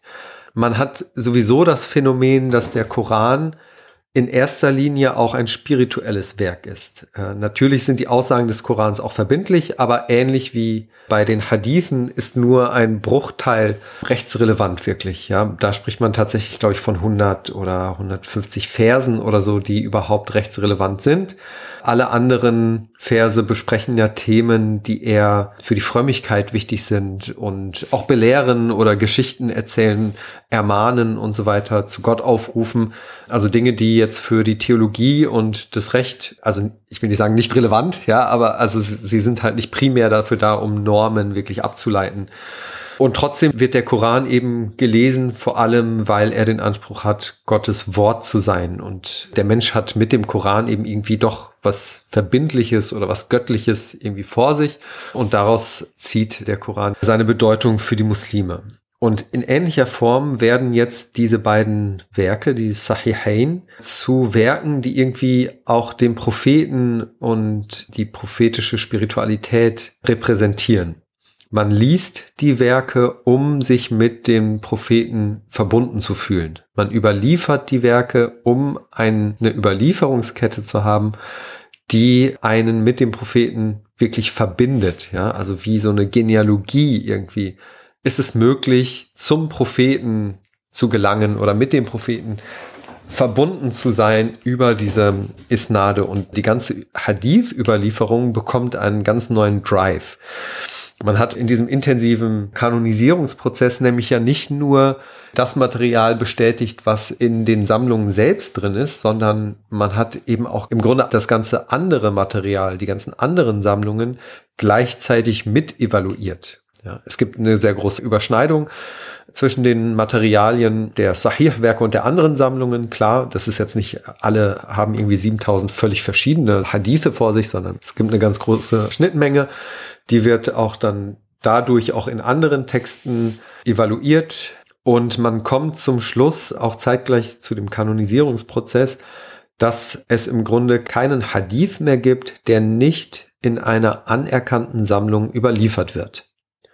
Und das nimmt sozusagen den Druck weg, sozusagen den die Gelehrten verspürt haben, immer einen authentischen oder einen vertrauenswürdigen Isnat, eine vertrauenswürdige Überlieferungskette anzuführen, wenn sie einen Hadith in einer Diskussion anführen. Ja, deswegen sagte ich auch, Überlieferungsketten können lang sein, aber die Überlieferungsketten, die eigentlich zählen, sind die bis in diese Zeit. Und danach spielt es keine Rolle mehr. Man betreibt es trotzdem weiter, weil, weil die Sache einfach schön ist. Ich weiß nicht. Ähm, aber sie fällt eigentlich nicht mehr ins Gewicht. Ja. Und was man aber macht, man hört eben nicht auf, die Isnade zu produzieren, obwohl man jetzt übergeht, von Quellen oder von Sammlungen zu zitieren, sondern man führt die Isnade weiter und die Isnade werden zur spirituellen Verbindung des Propheten. Sie werden auch Teil der Prophetenverehrung. Also man zelebriert den Hadith ähnlich, wie man die Sandale des Propheten oder Haare des Propheten irgendwie verehrt, die noch überliefert sind oder von denen man behauptet, dass sie auf den Propheten zurückgehen. Ne? Oder Fußabdrücke des Propheten werden ab dem 11., 12. Jahrhundert auch strategisch irgendwie nahe an der Zitadelle der Herrscher in einer Schule positioniert, so dass da irgendwie auch, weiß nicht, äh, politische Legitimation irgendwie über die prophetische Autorität konstruiert wird. Auch in der Stadtarchitektur kommt das zum Ausdruck. Der Geburtstag des Propheten wird gefeiert. Man liest Bukhari und Muslim als sozusagen Teil der prophetischen Spiritualität, um mit dem Propheten in Verbindung zu stehen. Man liest seine Biografie und man überliefert eben weiterhin diese Hadithe.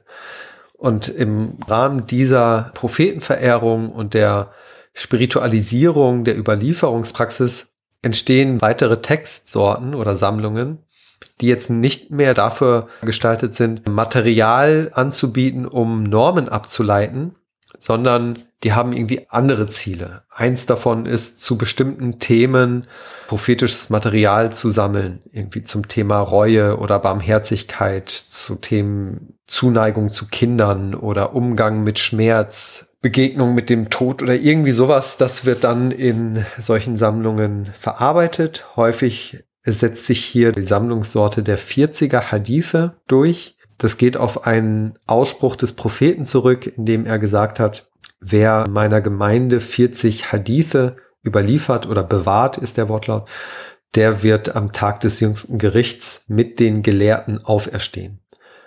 Und das war so ein Anreiz für viele eine 40er-Sammlung zu erstellen, um dann zu den Glücklichen irgendwie zu sein, die am Tag des jüngsten Gerichts irgendwie unter den Wissenden wieder zum Leben erweckt wird.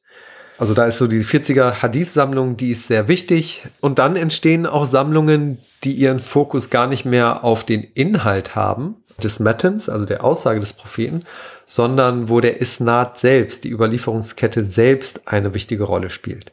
Das sind einmal Ketten mit sehr kurzen Isnaden. Kürze hat dann in diesem Kontext immer die Bedeutung, je kürzer die Kette, also je weniger Überlieferer innerhalb einer Kette ist, desto näher ist man spirituell dem Propheten. Und wenn man im 13., 14. Jahrhundert eine Kette hat mit nur neun Gliedern, dann ist das was ganz Tolles. Ja, das ist das neunte Jahrhundert äh, islamischer Zeitrechnung und man kann so ausrechnen, jeder Überlieferer muss da irgendwie 80, 90 Jahre alt geworden sein und relativ früh in seinem Leben einen Hadith gelernt und relativ spät in seinem Leben überliefert haben. Ja, dadurch überbrückt man große Zeitabschnitte mit relativ wenig Personen. Hm. Und das war was ganz Besonderes. Mit diesen Sammlungen haben sich Gelehrte dann geschmückt und gerühmt. Die Zusammenstellung solcher Werke wurde öffentlich gefeiert. Man hat sie öffentlich vorgelesen, vorgetragen. Ähm, das war was ganz Tolles, wenn man es geschafft hat, aus dem bunten Material, das man gesammelt hat, einen eigenen Isnad zu finden, der nur neun Glieder hat oder so. Und auch hier hat man die Sahihain offensichtlich immer im Hinterkopf, weil die kürzesten Ketten, zum Beispiel im Bukhari, sind dreigliedrig, die längsten sind zehngliedrig. Und man kann sehen, dass diese Art von Genre, diese Ulu-Sammlungen oder Sammlungen mit kurzen Isnaden, aufhören, als es nicht mehr möglich war, nur zehn Glieder in der Kette zu haben. Es gibt noch also eine Sammlung, die elfgliedrige Ketten sammelt, aber danach hat man irgendwie nicht mehr den Anreiz gesehen, da nochmal eine kürzere Kette zu sammeln, weil es war einfach nicht mehr möglich, äh, sich mit Sahih Bukhari und Muslim irgendwie zu messen. Auch nur noch mal so ein Link dazu, also warum die Werke auch wichtig sind. Sie stützen irgendwie auch diese spirituelle Sicht auf den Hadith da schwingen die irgendwie auch mit. Ein anderes Genre, auch ganz spannend, waren die sogenannten Buldaniyat-Werke. Werke, die nach Städten geordnet sind. Also nach Buldan oder Ballad, Stadt beziehungsweise Land. Und hier haben Gelehrte Hadithe gesammelt, die sie in der jeweiligen Stadt gehört haben. Die erste Stadt ist häufig Mekka. Da wird ein Hadith aufgeführt, den man in Mekka gehört hat. Die zweite Medina und so weiter. Und dann, je nachdem, wo der Gelehrte überall war, Meistens orientierte man sich auch an dem 40er Genre, das heißt, man hat 40 Städte aufgelistet. Mhm. Und ähm, das ist natürlich auch so eine Art Prestige, wenn man in Kairo gelebt hat und dann zeigen kann, dass man einmal in Nordafrika ein Hadith gesammelt hat und im Iran oder so das ist natürlich toll. Das bedeutet, man hat unglaublich viel Zeit auch mit Reisen verbracht. Das ist ja nicht in ein Flugzeug gestiegen und war vier Stunden dort, sondern äh, man war da Wochen unterwegs, Monate. Ja, das war dann eine ganz tolle Sache. Und man sieht einfach, da ist das prophetische Material, da geht's nicht mehr so stark um Inhalte. die sicher auch eine Rolle spielen, aber es geht eher darum, wie stehe ich in Relation zu diesem überlieferten Material, wie kann ich mich mit dem Propheten connecten und wie hebe ich mich vielleicht von meinen Zeitgenossen vor allem auch ab. Ne? Hm. Grundsätzlich, denke ich, haben wir die wichtigsten genannt, die, sag ich mal, Inhalte oder die Hadithe selbst gesammelt haben. Ich erwähne hier nochmal die Sammlungen der sogenannten Ahkam-Hadithe. Das waren Sammlungen von Hadithen, die den Anspruch hatten, Hadithe zu sammeln, die für das Recht relevant sind. Deswegen Ahkam von Normen oder Urteilen. Dann gibt es noch Sammlungen, die sich vielleicht für Interpretation des Korans stark gemacht haben. Also da gibt es, so was den Inhalt angeht, noch weitere Möglichkeiten der Ausdifferenzierung und Spezialisierung von Sammlungen. Darüber hinaus gibt es natürlich Material, das für die Evaluation wichtig war, was die Überlieferungspraxis in den Blick genommen hat. Und über die sollte man sicher auch nochmal reden. Das sind zum einen die biografischen Lexika selbst, also das Material, das die verschiedenen Biografien von Überlieferern beinhaltet. Ganz wichtiges Genre, um vor allem in der Frühzeit die Überlieferer zu identifizieren und zu analysieren und zu beurteilen. Interessanterweise hat man damit aber eben nicht Schluss gemacht, sondern man hat auch später noch die Biografien der Überlieferer weitergeführt. Ja. Auch das ist irgendwie, äh, müssen Sie sich vorstellen, wenn Sie da aufgenommen werden in ein Who is Who, ne? wenn Sie Ihren eigenen Wikipedia-Eintrag irgendwie haben, dann also dann kann das toll sein, äh, das muss es nicht, aber es ist schon mal, die Geschichte vergisst sie nicht, sagen wir so.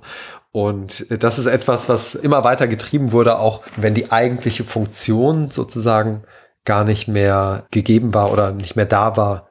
Und dann gibt es ähm, noch ein ganz interessantes Genre, das äh, Ulum al-Hadith-Genre. Allgemein übersetzt man das immer mit die Hadith-Wissenschaft. Man hat häufig die Vorstellung, dass es eine Sammlung von Regeln ist und eine Anleitung ist, um Hadithe evaluieren zu können. Der historische Prozess und wann diese Werke im Grunde entstanden sind und vor allem wann sie stark überliefert wurden, zeigt aber, dass diese Vorstellung nicht ganz zutreffen kann.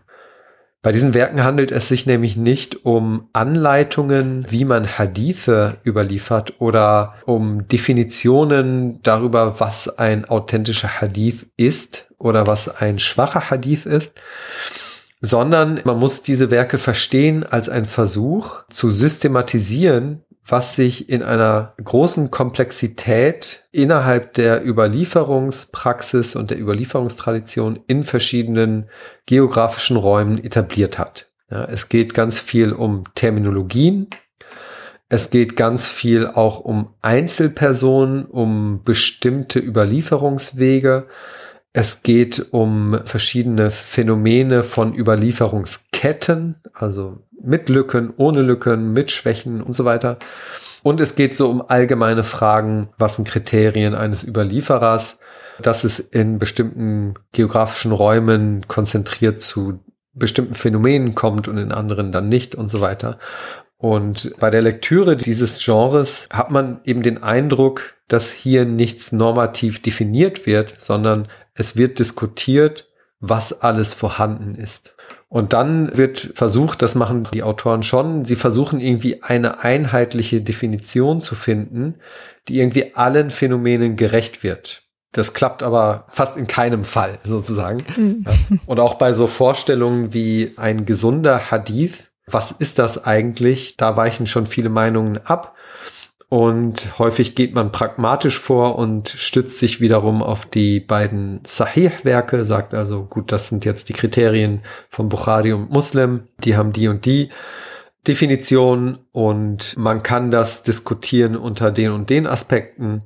Und dann wird diese Diskussion geführt und der Leser steht eigentlich da und muss, ja, ich denke nicht, dass das für die breite Öffentlichkeit verfasst wurde, sondern eher für die Gelehrsamkeit, die sich damit auseinandersetzt. Und ja, und das Interessante ist eben, dieses Genre hat sich wie ein Lauffeuer verbreitet in einer Zeit, in der man Hadith-Evaluation nicht mehr gemacht hat. Ja, das ist das Spannende. Es gibt noch einige, die versucht haben, unbekannte Hadithe zu finden oder bekannte Überlieferungsketten einer nochmaligen Evaluation zu unterziehen und sind zu Ergebnissen gekommen, die es vorher nicht gab, vor allem so im 14., 15. Jahrhundert. Aber das passiert eben nicht mit dem gesamten Material. Und äh, das Ulum al-Hadith-Genre, das hat sich vor allem etabliert ab dem 13., 14. Jahrhundert, also in einer Zeit, in der Gelehrte eigentlich nicht mehr über ihren eigenen Isnad überliefern, sondern aus Quellen schöpfen. Und dafür brauchen sie eigentlich diese ganze Terminologie nicht mehr. Mhm. Und es ist kein Zufall, dass sich dieses Genre überwiegend in Lehrinstitutionen etabliert und dort überliefert wird. Also es sind vermutlich Lehrtexte gewesen, die einfach nachkommenden Gelehrtengenerationen diese Terminologien oder die Überlieferungspraxis nahelegen wollten, weil sie vermutlich in der Form gar nicht mehr praktiziert wird. Mhm. Und dann geht es darum, also Definitionen zu finden oder also sie müssen irgendwie dem heranwachsenden Studierenden oder Schülern ja irgendwie klar machen, was ist ein gesunder und Hadith oder eine gesunde Überlieferungskette, vertrauenswürdige und worin unterscheidet sie sich von einer nicht vertrauenswürdigen. Und am Anfang versucht man ja eh immer erstmal klare Definitionen zu geben, bis dann, wenn der Schüler oder der Student in seinem Studium immer fortschreitet, die Dinge halt einfach komplexer werden. Ja. Und äh, so wie die Überlieferungssituation einfach ist, gibt es da auch keine Möglichkeit, einheitliche Urteile zu fällen. Das fängt schon da an, also vielleicht machen wir das auch mal konkret an Beispielen. Das fängt an bei der nicht stringent genutzten Terminologie. Manche Überlieferer, vor allem in der Frühzeit, und das ist dann eben das Problem, man kommt dann eben auch nicht mehr dahinter, man kommt nicht mehr zu den Generationen, man kann ja nicht mehr mit den Leuten sprechen und das Material ist nun mal so verschriftlicht, wie es verschriftlich ist. Manche Überlieferer in der Frühzeit benutzen die Terminologie Qala und An bedeutungsgleich. Ja, das ist eine Unterscheidung, die man später trifft. Das eine impliziert, also er sagte, impliziert irgendwie einen direkten Kontakt, während An von keinen direkten Kontakt impliziert. Das ist aber eine spätere Entscheidung, das so zu lesen. Und gerade für die frühen Gelehrten oder für die frühen Überlieferer trifft das eben nicht zu, weil sie diese Unterscheidung nicht gemacht haben. und jetzt können Sie sich überlegen, wenn Sie das aber zum Kriterium machen, warum eine Überlieferungskette authentisch oder vertrauenswürdig sein muss, dann müssen sie im Grunde immer Ausnahmen machen, weil es vertrauenswürdige Personen gibt, die auch anders überliefert haben. Und dann geht dieses System nicht mehr so auf. Und das macht es eben auch möglich, auch heute noch darüber lange zu diskutieren, welche Überlieferungsketten authentisch sind oder nicht. Ja, das ist so die Möglichkeit, warum auch Gelehrte wie der 99 verstorbene Nasruddin al-Albani da behauptet, er hat jetzt noch mal das gesamte Material neu evaluiert und kommt zu neuen Schlüssen. Er entscheidet sich im Einzelfall einfach anders, als es die Gelehrten früher getan haben und definiert dann da was. Aber das ist im Grunde, weil das Quellenmaterial so ist, wie es ist, gibt es da kein abschließendes Urteil. Andere Probleme ergeben sich darin, dass man Überlieferer nicht eindeutig identifizieren kann. Man hat natürlich bei der Angabe dieser Ketten äh, Sie sagten, das kann schon mal so eine halbe Seite lang sein. Ja. Und wenn Sie überlegen, Papier ist teuer und Sie haben nicht so viel Platz, dann schreiben Sie nicht Frau Nadja Danilenko, geboren in, aufgewachsen, studiert da und da, hat gelernt mit dem und dem, sondern Danilenko überliefert von. Hm. So. Und wenn es dann aber irgendwie 50 Frauen und auch Männer gibt, die diesen Namen teilen irgendwie, ist das häufig gar nicht so leicht herauszufinden, wer hat eigentlich von wem überliefert. Dafür sind diese biografischen Lexika sehr hilfreich, weil sie häufig die Kontakte mit den Lehrern und Schülern auch aufzeigen, aber auch nur in einem begrenzten Maße. Also sie müssen im Grunde in das Material gehen und verschiedene Überlieferungswege sammeln, nebeneinander legen und schauen, die Person Danilenko, in welchen Ketten taucht sie auf, von welchen Personen hat sie überliefert und wer hat von dieser Person überliefert. So, und dann stellt man sich die Frage, wer ist das? Kann das die Person sein, die irgendwie im Irak gelebt und gestorben ist? Oder ist das die, die in Damaskus gelebt gestorben ist, nie da rausgekommen ist oder gar in Nordafrika? Also ist ein langer Prozess, man kann es gut eingrenzen, aber das sind alles so Probleme, auf die Hadith-Überlieferer stoßen, wenn sie mit dem Material arbeiten, ja, weil diese Terminologien sind nicht klar, die Namen sind nicht immer undeutig, aber kann schon mal uneindeutig sein.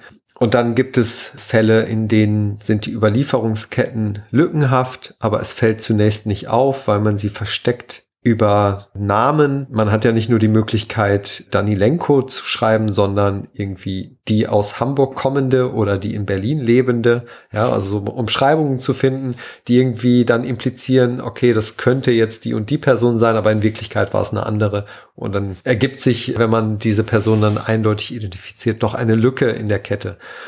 Genau, und das sind so Dinge, damit haben sich Hadith-Gelehrte in der Frühzeit vor allem beschäftigt. Und wer es will, der kann sich auch heute noch damit lange beschäftigen. Das ändert aber eben nichts an der Tatsache, dass das Material von der sunnitischen Glaubensgemeinschaft als solches so auch autorisiert wird und als genau betrachtet wird. Aber wie gesagt, vor allem jetzt mit Blick auf die Gegenwart und die Moderne, da sind auch Konzeptionen von Religion und Authentizität, von Eindeutigkeit, die sind einfach anders als früher. Und durch diesen anderen Ansatz von Religion ergeben sich neue Fragen, andere Fragen. Aber wichtig ist einfach zur Kenntnis zu nehmen, das Material von früher gibt im Grunde keine Antworten auf diese Fragen. Nicht so, wie man sie sich erwünscht. Das funktioniert einfach nicht. Ja. Ja, und diese Ulum al-Hadith-Werke klingen auch so, als sei auch in den Jahrhunderten dann früher diese Ambiguität gesehen worden, also dass es eben keine Eindeutigkeit gibt und eher versucht worden, das Feld zu kartieren, so ein bisschen so wie was wir heute auch machen, und zu sehen, okay, das sind die Probleme, da und damit muss man sich auseinandergesetzt haben. Absolut. Stellen Sie sich das vor, wie der Versuch, eine Begriffsgeschichte zu machen. Ja, Sie haben einen Begriff und der zieht sich aber durch Jahrhunderte und wie viele verschiedene Bedeutungen er annehmen kann. Das ist ja häufig sehr faszinierend. Ja. Und so ähnlich ist es auch. Und es gibt zum Beispiel heute die Neigung, wir kategorisieren Hadithe häufig in drei Kategorien überwiegend. Das ist Sahih, also gesund oder vertrauenswürdig. Dann Hassan als gut und Daif als schwach. Grundsätzlich hat man in der Vormodernen mit allen gearbeitet, also auch mit den Darif-Hadithen in bestimmten Kontexten. Heute hat sich die Wahrnehmung dahingehend verschoben, dass man Darif, also schwach, schon als erfunden abtut, was es aber nicht ist. Ja. Die Hadithe gehen trotzdem auf den Propheten zurück, aber in der Überlieferungskette kann sich irgendwie ein Mangel befinden. Trotzdem kann der Matten, also die Aussage des Propheten, wenn man Alternativketten heranzieht, trotzdem eine authentische oder vertrauenswürdige sein. Ne? Das ist einmal anders, die Betrachtung, und äh, die Klassifizierung in drei. Also die mittlere Kategorie, Hassan, die haben vor allem Hadith-Gelehrte gemacht. Sie ist aber so schlecht definiert, dass man sich eigentlich gar keinen Reim aus dieser Kategorie machen kann. Ja, in manchen Definitionen heißt es, alle Männer sind vertrauenswürdig, aber nicht ganz so wie die, des Sahih Hadith. So, aber dann hat man eben keine Definition gefunden, sondern nur eine Relation hergestellt. Ja. Und vor allem Rechtsgelehrte haben dann natürlich zu Recht gefragt, also was ist der Hadith jetzt? Ist die Überlieferungskette vertrauenswürdig? Ja oder nein? Und es gibt keine klare Antwort, weil im Recht, also stellen Sie vor, Sie müssen da eine Fatwa geben oder sonst was. Sie wollen Ihr Urteil bilden auf Grundlage eines Hadithes. Und dann interessiert Sie eigentlich nur die Frage, kann ich meine Meinung darauf bilden oder kann ich es nicht tun? Und es ist nicht hilfreich zu sagen, doch, die Männer sind alle vertrauenswürdig, aber sie sind halt nicht ganz so vertrauenswürdig, aber sie sind vertrauenswürdig. also ist der Schluss ja, also es ist ja dasselbe dann sozusagen. Ne? Es ist eine vertrauenswürdige Überlieferung und diese Kategorie hat für viele keinen wirklichen Sinn gemacht. Sie hat es aber in die Ulum al-Hadith-Werke geschafft, auch erst später, erst im 12. Jahrhundert oder sogar erst im 13. Jahrhundert, Werke aus dem 10. und 11. Jahrhundert führen diese Kategorie gar nicht auf. Und erst später kommt sie mit auf, weil der Autor, vor allem Ibn Salah war das, vielleicht den Anspruch hatte, gut, das also taucht in der Überlieferungspraxis auf, also nehme ich das mal mit auf, weil ich jetzt den Anspruch habe, mein Werk besonders umfangreich und genau zu konzipieren. Und heute leitet man aus der Tatsache, dass es aufgeführt wird irgendwie eine bestimmte Verbindlichkeit, Gültigkeit, Normativität ab, die es nicht hatte. Mhm. So als würde man mit dem Duden irgendwie argumentieren wollen. Der Duden ist schon gut, aber er ist eben nicht sprachnormierend, ja, ganz klar. Er ist nur beobachtend. Und was heute falsch ist, kann morgen schon richtig sein und dann in, in der nächsten Ausgabe des Dudens vorkommen. Und so muss man sich, glaube ich, diese Ulum Hadith-Werke vorstellen. Und heute ist der Blick nochmal ganz anders darauf, ne? Ja. Ja, das hört sich ein bisschen an, als sei der modernere Drang nach Eindeutigkeit auch so ein Hindernis beim Zugang zu den Quellen? Also wenn ich davon ausgehe, dass sie mir die ganze Zeit die Wahrheit sagen, ähm, dann übersehe ich ja wahrscheinlich auch viele Dinge.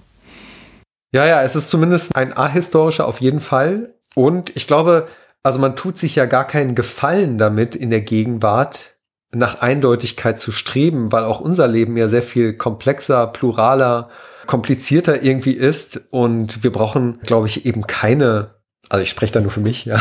Also ich, wir brauchen da eben keine eindeutigen oder knallharten Grenzen, sondern was wir brauchen, ist irgendwie Dinge, die unserer globalen Welt, unserer pluralen Gesellschaft irgendwie Rechnung tragen. Und da habe ich das Gefühl, da ist man in der Vormodernen irgendwie manchmal besser aufgehoben als irgendwie in der modernen selbst. Ne? Ja, ja, hatte ich auch schon oft den Gedanken hier im okay. Studium. ja, richtig. Wenn wir vielleicht nochmal so auf die Praxis schauen, Sie hatten das ja schon oft erwähnt, äh, mit diesem, dass es zelebriert wurde, wie die Überlieferung passierte, dass es öffentlich gelesen wurde, die Hadithe zum Beispiel. Ähm, was wissen wir denn über diese Kontexte des Studierens vielleicht erstmal von Hadithen? Ähm, da wissen wir erstaunlich viel. Teil der Überlieferungspraxis war es, zumindest nicht direkt am Anfang vermutlich, aber später schon, Listen zu führen, wer an bestimmten Sitzungen teilgenommen hat. Das ist schon mal ein sehr faszinierendes Zeitzeugnis sozusagen. Listen, in denen aufgeführt wird, Lehrer XY hat entweder einzelne Hadithe oder jene Sammlung unterrichtet, und zwar in der Moschee von Muhyiddin in Damaskus, im Jahre 1280 oder so. Und es haben teilgenommen die und die und die Personen. Nicht er selbst hat gelesen, sondern sein Schüler hat für ihn gelesen. Er hat dann autorisiert und dieser Schüler ist so und so. Diese Informationen findet man, dann findet man nicht immer, aber schon häufig wann hat die Serie oder die Reihe von Lesungen dieser einen Sammlung begonnen, wann ist die Sammlung abgeschlossen worden. Manchmal hat man auch die einzelnen Sitzungen, also die Daten der einzelnen Sitzungen vermerkt und man hat da schon Material, mit dem man sehr gut nachvollziehen kann, wie da dieser Überlieferungsprozess stattgefunden hat. Darüber hinaus informieren diese Listen oder Lesevermerke nennt man sie auch häufig. Man kann sie auch auf, also wenn es keine eigenständige Liste sind, äh, wurden diese Daten oder Informationen notiert auch auf den Manuskripten selbst, die gelesen wurden. Da findet man auch vermerkt, dass Kinder teilgenommen haben, dass Frauen teilgenommen haben, also auch als Hörende. Es gibt ja sowieso auch das Phänomen, dass Frauen immer auch beteiligt waren als Überlieferinnen. Das muss man auch immer wieder sagen, also nicht in so einem großen Maße wie Männer, aber sie waren eben da, sie waren jetzt nicht isoliert oder davon ausgeschlossen, sie waren auch dabei, sie haben auch teilgenommen. Es haben vor allem in der späten Zeit auch Personen teilgenommen, die zum Beispiel des Arabischen nicht kundig waren, die Türkisch sprachen oder Persisch, was nochmal zeigt, dass diese Hadith-Überlieferung auch eine ganz große spirituelle Funktion hat.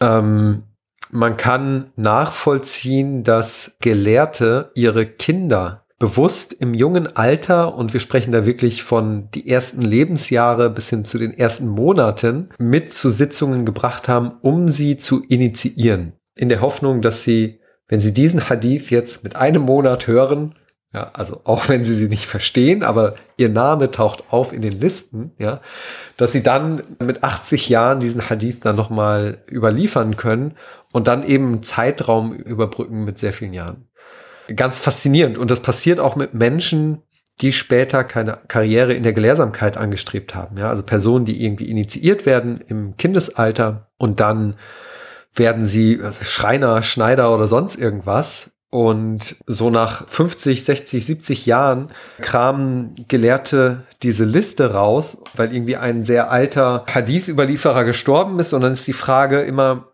wer ist der älteste Überlieferer, der von ihm noch überliefern kann? Und dann taucht da dieser Schneider auf und er wird irgendwie zum Shooting Rockstar und ähm, so wird auch reich dadurch, weil er einfach sich hinsetzt und jemand anders liest, weil lesen kann er dann wahrscheinlich auch nicht mehr, jemand anders liest Bukhari und er segnet das ab und sozusagen gibt damit seinen Isnad weiter. Und dafür bezahlen Gelehrte Geld und reisen irgendwie von Iran nach Ägypten, nur um sich mit dieser Person zu treffen.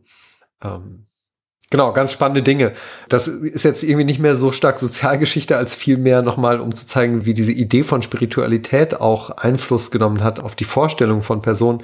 Man hat auch Djinn, also dieses Konzept, es gibt ja im Islam die Vorstellung, Gott hat im Grunde drei Wesen geschaffen, zumindest mit denen wir Kontakt haben, also der Mensch, der aus Ton und Lehm oder Erde geschaffen ist und die Engel, die aus Licht geschaffen sind, gibt es daneben noch die Djinn, die aus Feuer geschaffen sind. Und das sind Wesen, die mit den Menschen auf der Erde leben, aber nicht sichtbar sind, sozusagen eine eigene Parallelwelt haben, die aber genauso wie die Menschen geprüft werden im Glauben, die sich auch entscheiden und bewähren müssen und am Tag des jüngsten Gerichts auch dafür zur Rechenschaft gezogen werden. Und man hat teilweise Isnade, in denen Djinn vorkommen oder Isnade, die über einen Traum überliefert werden. Also da träumt irgendein Gelehrter, den Propheten gesehen zu haben, der ihm Folgendes sagte und das wird zu einer tatsächlichen Überlieferungskette. Äh, diese Hadithe, die werden dann nicht fürs Recht oder der Theologie eingesetzt oder sowas, sondern es geht einfach nur darum, dieser ganze Kosmos an möglichen Verbindungen zum Propheten, der wird einfach erweitert. Mhm. Oder die sogenannten Muammarun, das sind äh, Menschen, die übernatürlich lang lebten, ja, bis zu 300, 400 Jahre oder so. Und auch die tauchen in Überlieferungsketten auf. Ja, da kann man jetzt äh, davon halten, was man möchte. Es ist aber äh, nachzuweisen, dass die Leute daran geglaubt äh, haben. Und das schlägt sich nieder in der Überlieferungspraxis. Hm. Ja, ein Beispiel für ein Muammar äh, hatten wir in der 47. Folge zu Khidr, Ah ja, ja, ja, genau. Und als Sie gerade noch von den Personen sprachen, die in diese Listen aufgenommen wurden, in den Manuskripten zum Beispiel oder auf separaten Blättern, das hatte also zum einen die Funktion, Isnade im Nachhinein zum Beispiel nochmal überprüfen zu können, aber auch die Erlaubnis zu geben, diesen Inhalt zu überliefern, oder? Also so quasi Lehrender zu werden, dann nachdem man das gehört hatte? Genau, in der Frühzeit ging es darum, Überlieferungsketten nachvollziehen und evaluieren zu können. Dann nach der Kanonisierung war diese Funktion ja nicht mehr notwendig für die Überprüfung der Überlieferungsketten. Ähm, man hat trotzdem dieses Denken nicht aufgegeben, das Wissen immer in irgendeiner Form persönlich autorisiert werden muss und auch möglichst durch eine Gemeinde oder Gemeinschaft, auch wenn sich das in individuellen Lehrer-Schüler-Verhältnissen ausgedrückt hat. Autorisierung im sunnitischen Islam von Wissen findet eben über den persönlichen Kontakt statt, über diese Überlieferungsketten.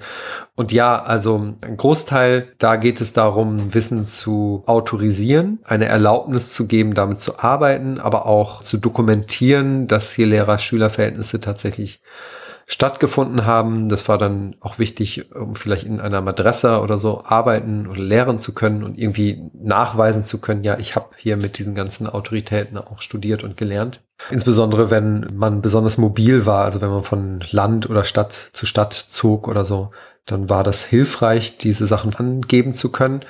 Und das letzte wäre dann die spirituelle Funktion. Man hat sich eben verewigt. Man bleibt der Nachwelt erhalten durch den Vermerk des eigenen Namens auf einer Liste in einem biografischen Lexikon oder sonst wo. Ja? Und wir lesen ja heute diese Texte. Das ist ja ganz spannend. Sie leben ja weiter für uns, äh, weil wir wissen wollen, wer waren sie, was haben sie gemacht, was haben sie gedacht und geglaubt.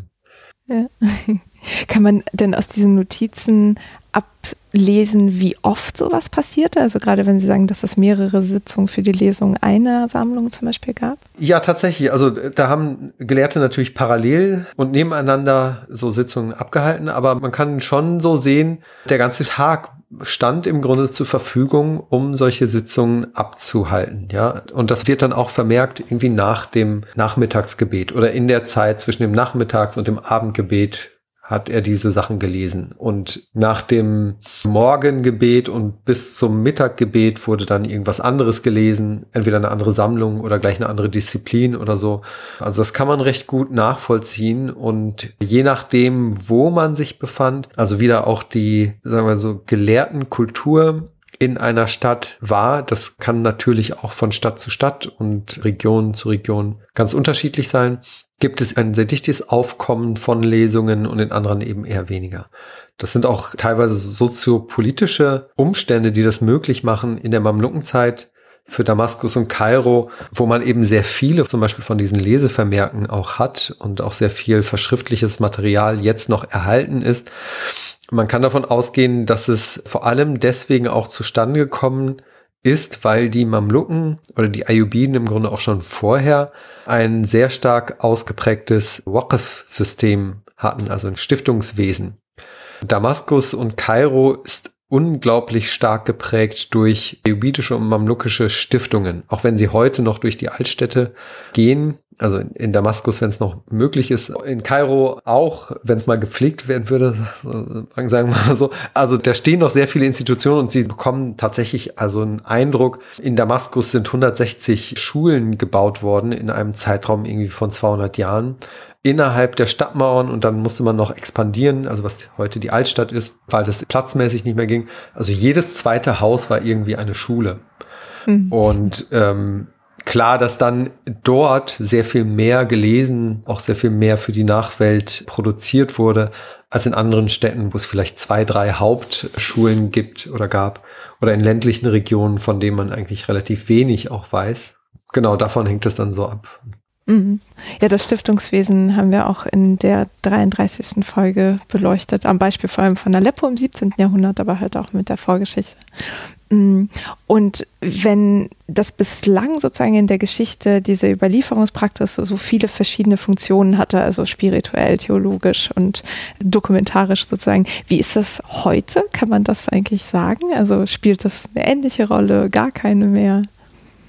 Äh, das spielt noch eine Rolle. Es wird aber nicht von allen im gleichen Maße noch weiter gepflegt oder gewertschätzt. Ähm, der Gedanke des Salafismus, also dass man auf die ersten drei Generationen zurückgeht und darauf seine Theologie aufbaut, der hat schon sehr starken Einfluss gehabt auf viele, ich würde sagen, auf die drei darauffolgenden Generationen vielleicht von Gelehrten, die darauf erstmal keinen so großen Wert mehr gelegt haben, die dem keinen großen Wert beigemessen haben. Im Gegenteil, diese Art von Überlieferungspraxis, vor allem Überlieferungsketten, wo zum Beispiel Djinn auftauchen oder wo man was über Träume hört, die werden dann in der Gegenwart oder im, im 20. Jahrhundert als Aberglaube abgetan, als eben nicht rational überprüfbar oder so. Und diese Überlieferungspraxis wurde dann auch nicht mehr ernst genommen, sagen wir so. Was zählte, waren der Inhalt der Überlieferung und gemäß der Vorstellung, dass es eine authentische Meinung irgendwie ergeben muss, weil der Prophet muss sich doch eindeutig positioniert haben zu einer Sache, ja.